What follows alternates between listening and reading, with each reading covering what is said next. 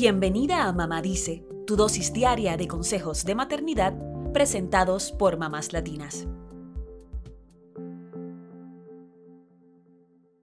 Una de cada tres mujeres en Estados Unidos ha experimentado algún tipo de violencia sexual, según datos del Centro Nacional de Recursos sobre Violencia Sexual. Y una de cada cinco mujeres será víctima de violencia sexual en algún punto de su vida. Aunque estas estadísticas son escalofriantes, todavía existe en nuestra cultura una inclinación a no creerles a las víctimas o incluso a culparlas por lo que les ocurrió. El acoso sexual o bullying sexual no se limita solamente a solicitar tener relaciones sexuales o ofrecerse para tener sexo.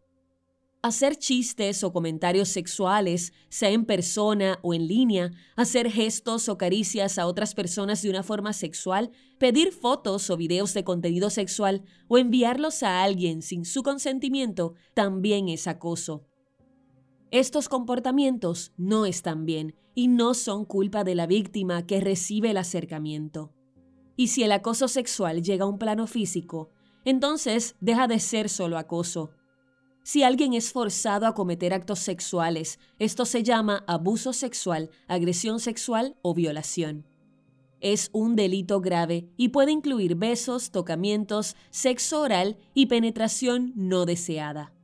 Como abril es el mes de conciencia sobre la agresión sexual, queremos discutir las razones por las que la sociedad culpa a las víctimas y el peligro que esto representa.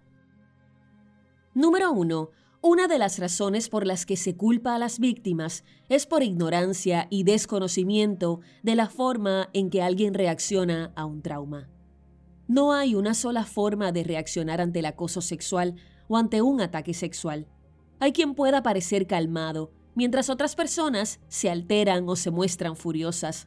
Una situación de este tipo genera estrés postraumático, culpa y vergüenza, sobre todo teniendo en cuenta que la mayoría de estos comportamientos ocurren por parte de algún conocido de la víctima. Número 2. Para muchos es muy fácil sentarse a criticar y culpar a las víctimas usando las redes sociales, porque no tienen de frente a la persona. En lugar de solidarizarse con la víctima, se convierten en victimarios. Y como no tienen a la persona de frente, se les hace más fácil desacreditarla. Número 3. Culpar a las víctimas de acoso o abuso sexual es una forma de apoyar el pensamiento machista y evidenciar que todavía hace falta seguir luchando por la igualdad existe la idea errónea de que hay muchas acusaciones falsas, cuando la realidad es que solo entre el 5 y el 7% de los reportes de ataque sexual son falsos, según un artículo del New York Times. Entonces, culpar a las víctimas es no reconocer a las mujeres como personas con los mismos derechos que los hombres. Esto nos dice que hace falta reorientar las formas de crianza y educación en la igualdad. Número 4 otra forma de culpar a las víctimas es decir que ellas provocaron el acto, un prejuicio que debe eliminarse. Una mujer no tiene que ir por la vida dejando de ser ella misma para que no la agredan. Y hoy por hoy seguimos escuchando críticas sobre la forma en que iba vestida, las horas en las que estaba en la calle, la forma en que se comporta en redes sociales y otros tantos elementos que no tienen nada que ver con las razones de un perpetrador de cometer un acto violento. Número 5. Responsabilizar a la víctima por haberse expuesto o desprotegido, o decir que debió defenderse, es otra forma de culpar a las víctimas.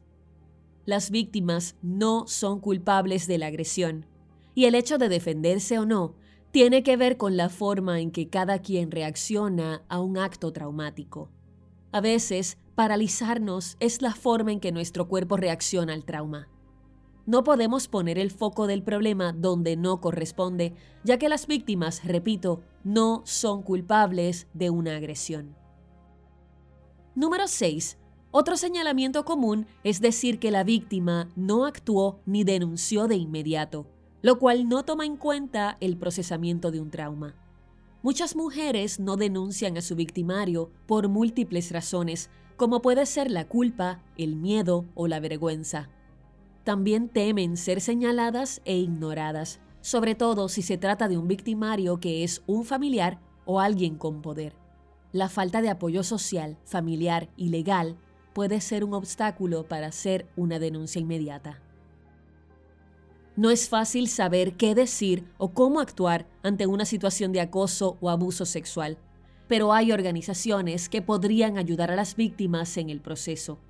Una de estas organizaciones es la Red Nacional de Violación, Abuso e Incesto, que tiene una línea de ayuda nacional las 24 horas para sobrevivientes de violencia sexual y sus seres queridos. Para atención en español, puedes llamar al 1-800-656-4673 o puedes comunicarte con alguien de la organización a través de su sitio web www.ra inn.org diagonal ES.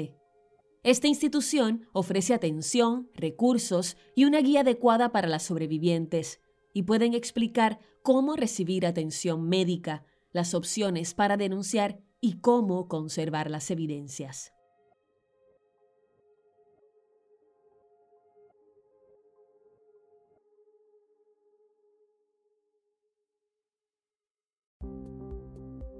Eso es todo por hoy. Acompáñanos mañana con más consejitos aquí en Mamá Dice y síguenos en mamáslatinas.com, Mamás Latinas en Instagram y Facebook y Mamás Latinas USA en Twitter.